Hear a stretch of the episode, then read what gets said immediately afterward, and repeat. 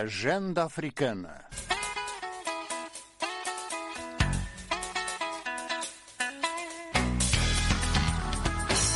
Os desafios de um continente em análise na Voz da América.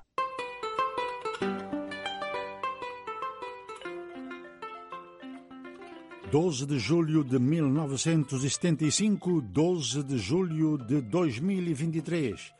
48 anos, a idade de São Tomé e Príncipe como país independente. Bem-vindo a esta emissão da Agenda Africana, em que iremos abordar mais um aniversário, mais uma celebração da independência de São Tomé e Príncipe, que, segundo observadores e analistas políticos, encontra-se numa encruzilhada, aliás, como vários outros países africanos que já aproximam-se dos 50 anos como país independente e outros com mais de 60 anos. No entanto, uma crítica feita a vários desses países é o facto de as lideranças apenas terem substituído, na maioria dos casos, as lideranças coloniais. Há um grito por reformas, há um grito por ruptura, não quanto ao estatuto de país independente, não quanto ao regime democrático em vigor na esmagadora maioria dos países africanos, mas sim na prática política. Nesta edição, eu falo com Carlos Barros Tini e Gelson Bahia, dois juristas, analistas da situação política em São Tomé e Príncipe, com opinião própria, que fazem uma radiografia do ponto em que se encontra o país no momento em que jovens procuram a imigração por falta de oportunidades.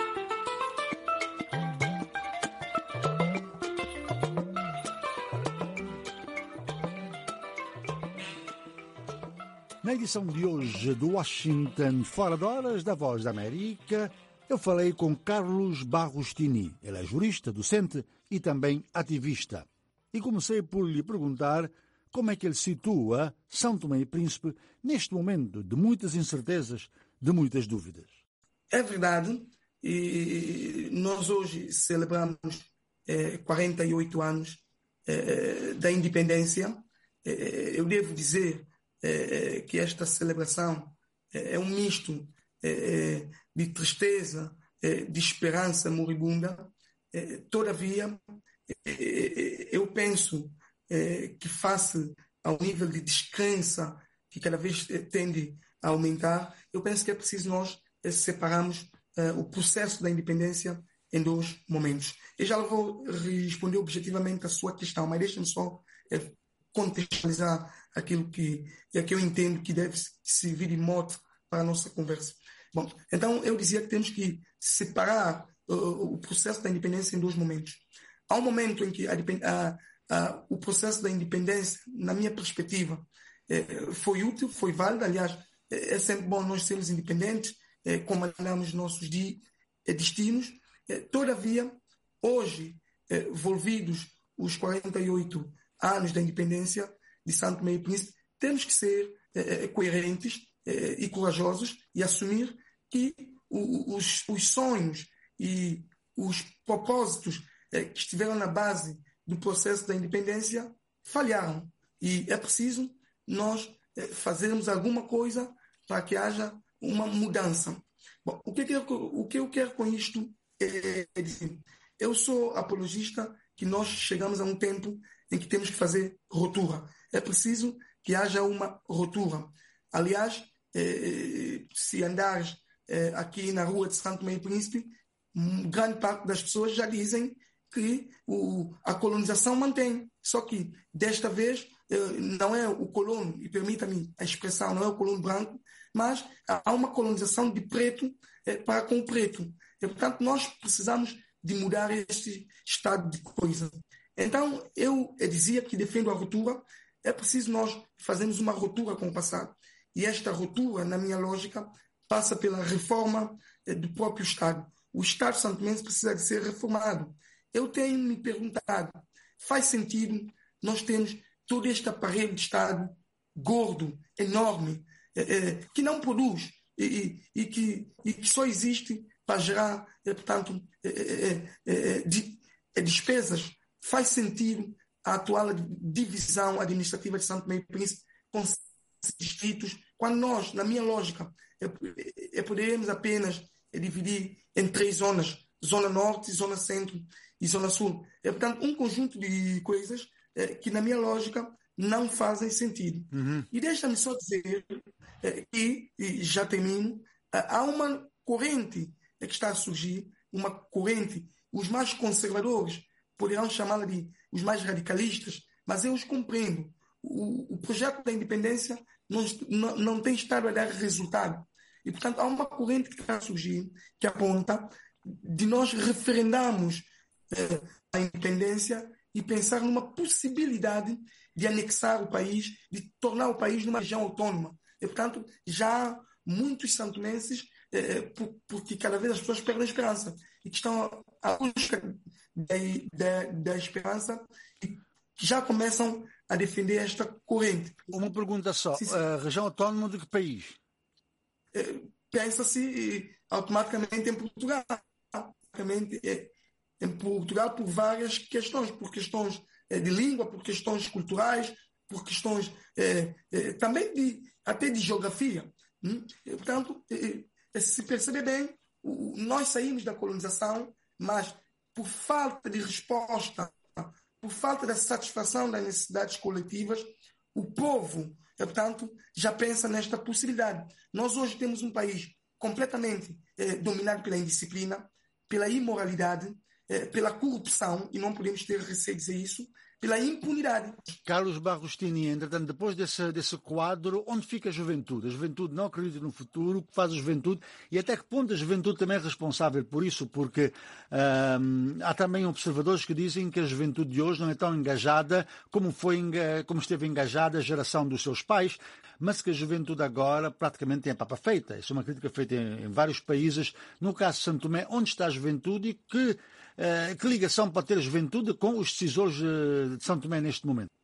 É, é, é claro é, é, é que grande parte dos jovens, portanto, estão associados à, à, geração da independência e aos mais velhos neste desmoronamento, nesta degradação do país. E quando eu falo da degradação, é uma degradação de valores, uma degradação moral e uma degradação infraestrutural. Sim, tem razão. Eu mesmo às vezes questiono. É, grande parte dos jovens é, que estão associados, sobretudo aos partidos políticos, deixaram de ter opinião, deixaram de ser coerentes. E eu pergunto, tanto, é, eu não vejo esta juventude com vontade também de mudar as coisas.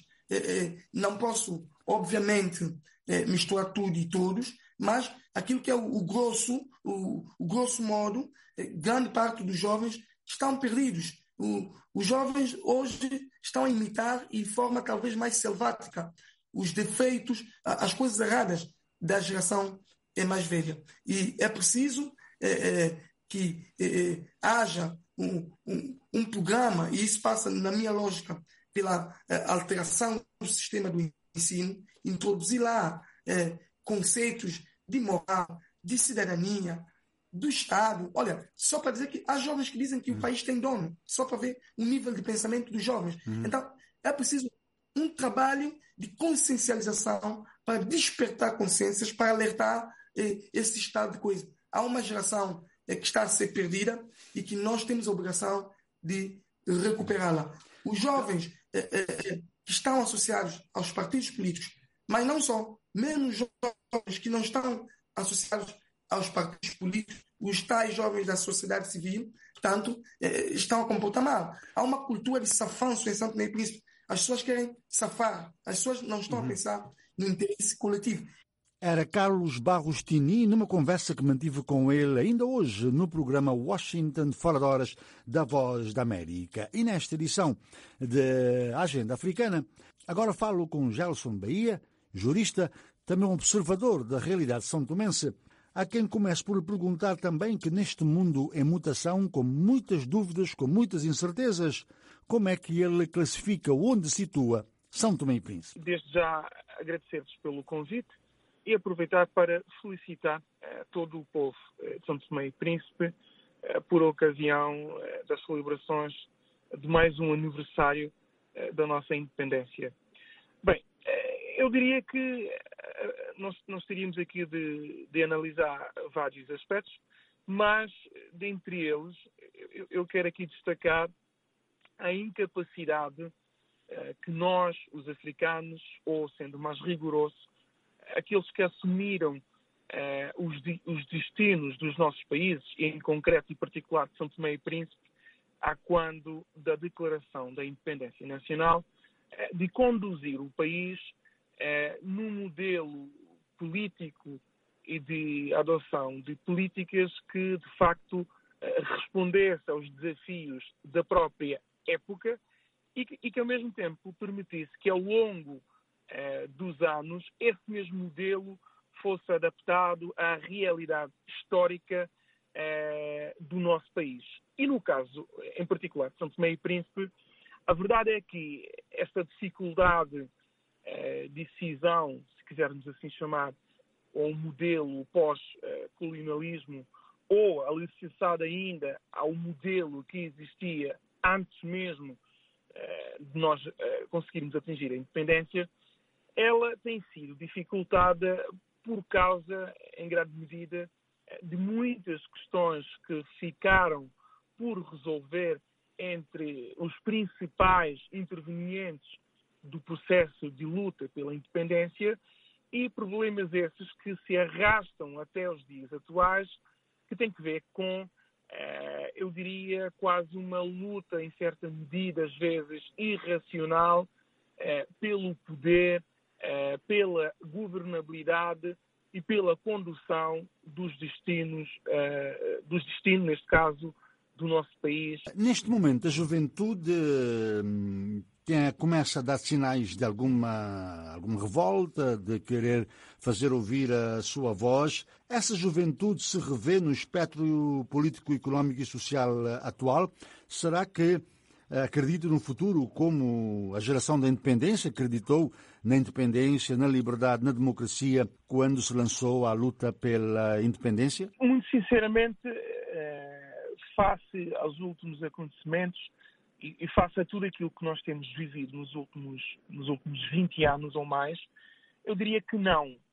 E não porque essa juventude, e da qual eu pessoalmente faço parte, sente-se defraudada, sente-se enganada e sente que eh, foram, diria eu, marginalizadas e aniquiladas todas as expectativas e aspirações legítimas que essa mesma juventude tem e até que os seus próprios eh, ascendentes tiveram a quando eh, da luta pela libertação e, consequentemente, pela independência, eh, na medida em que eh, o que nós vimos assistindo, nós, a juventude, são eh, sucessivos governos que, eh, essencialmente, quando da altura eleitoral ou quando a quando dos combates pela, pela, pela, pelo, pelo ocupar dos lugares cimeiros da condução dos destinos do nosso país, é, fazem toda uma projeção ou anunciações de promessas que depois, uma vez eleitos é, ao exercício é, de cargos de soberania e não só, não, não se vê na prática o efetivar das promessas, das medidas, dos projetos e dos planos políticos que os, os, os, os sucessivos eh, decisores, governantes ou líderes eh, vêm apresentando ao longo destes anos. E o resultado disso é uma juventude hoje, na terceira década do século XXI, eh, embora ela seja uma juventude diferente de, de 1975, porque é uma juventude com mais qualificação, com mais informação, com mais acesso à informação, com mais acesso ao mundo através do advento da globalização e da utilização massificada das novas tecnologias de informação e comunicação, essa juventude tem plena consciência de que o mundo mudou e que eh, o acesso a determinados bens, serviços e produtos essenciais que às vezes o próprio Estado tem a incumbência de fornecer à população e em particular a juventude, não tem sido feito, não tem sido disponibilizada, não porque é, faltam recursos de todas as naturezas, mas sim porque eh, os nossos representantes políticos e decisores não têm estado à altura da eh, governação que é exigida hoje, sem querer aqui alongar muito, eh, atualmente.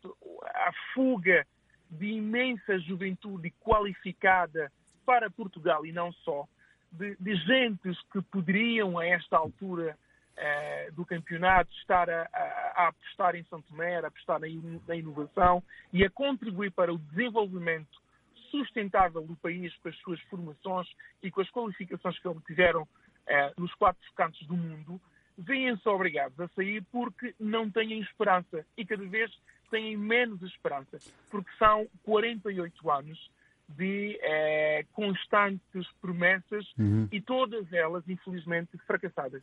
Entretanto, uma das críticas que se faz a essa geração é uma geração também que não tem compromissos. Porque enquanto a geração da independência foi à luta, muitos abandonaram seus projetos de vida, muitos que já eram formados abandonaram para tentar ser, no caso de Santo Tomé, na clandestinidade, lutar pela independência. A crítica que se faz à geração atual é que é uma geração que chega e quer ser assessor ou entra na política e quando chega lá faz a, faz a, a, a mesma coisa. Por que que não há, sente que também há, há essa falta de compromisso da geração para, usando uma expressão bem, se quiser mais popular, dar o cabedal em defesa dos valores que essa mesma geração defende?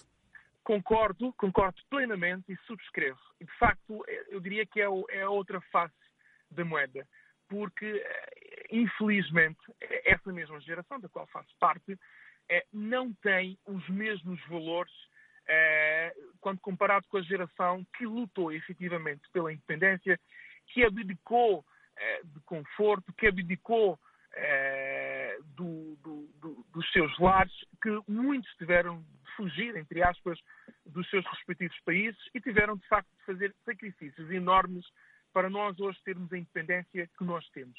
Com mais críticas ou menos críticas, mas isso é um facto. E, e essa geração, eu diria que é fruto de vários fatores, mas entre eles o facto de ser uma geração que, eh, em função de várias vicissitudes, e a começar até pelo incutir eh, de valores como do trabalho, da probidade, da integridade e, sobretudo, no prosseguir do bem comum, essa geração, infelizmente, grande parte dela não teve o incutir e a convivência com esses valores, por várias ordens de, de, de, de razões e de natureza, é uma geração que eu diria que é, quer atingir um estatuto de forma quase meteórica, o que por si só depois levanta outras questões e representa um certo risco. Porquê? Porque essa mesma geração, ou parte dela, e eu sei que não são todos, facilmente é cooptada é, para projetos políticos e partidários que muitas das vezes não representam é, projetos políticos que de facto são pensados e estruturados para a coletividade do povo ou, ou, de toda a nação. São pensados apenas e só para responder a interesses de grupos. Por isso, uhum. essa é uma crítica, de facto, é, que é bem feita, é uma observação que, de facto, tem de ser é, levada muito a sério. Uma última questão para uma resposta muito curta. Duas ou três linhas para a saída desta situação, nessa encruzilhada que São Tomé se encontra. São Tomé e Príncipe, de facto, encontra-se numa encruzilhada. E, e, nós não podemos eh, atribuir a culpa apenas à, conjuntura internacional ou à falta de recursos ou por sermos um país pobre. Eu considero, particularmente, que eh, é importante que todos aqueles que se predispõem a governar e a serem representantes do povo o façam de forma séria, sem populismo, mas que, de facto, estejam focados eh, e, e, se entreguem de facto à causa pública, à defesa do interesse público, à, à Constituição da República e às leis da República, mas essencialmente, muito particularmente, que governem sob a égide eh, da boa governação e que governem para todos, eh, porque só assim será possível nós construirmos e consolidarmos a nossa independência, a nossa democracia, pensando sempre nas próximas gerações e, talvez, nesse, nessa medida, poderemos vir a ter um país próspero e que responda, de facto, aos desígnios daqueles que lutaram pela nossa independência. Análise de Gelson Bahia, aqui na Agenda Africana, em conversa comigo no dia em que São Tomé e Príncipe completa 48 anos de país independente. Também falei com Carlos Barros Tini, docente, jurista e ativista. Foi assim mais uma edição da Agenda Africana, aqui na Voz da América. Eu sou Álvaro Lúcio Andrade.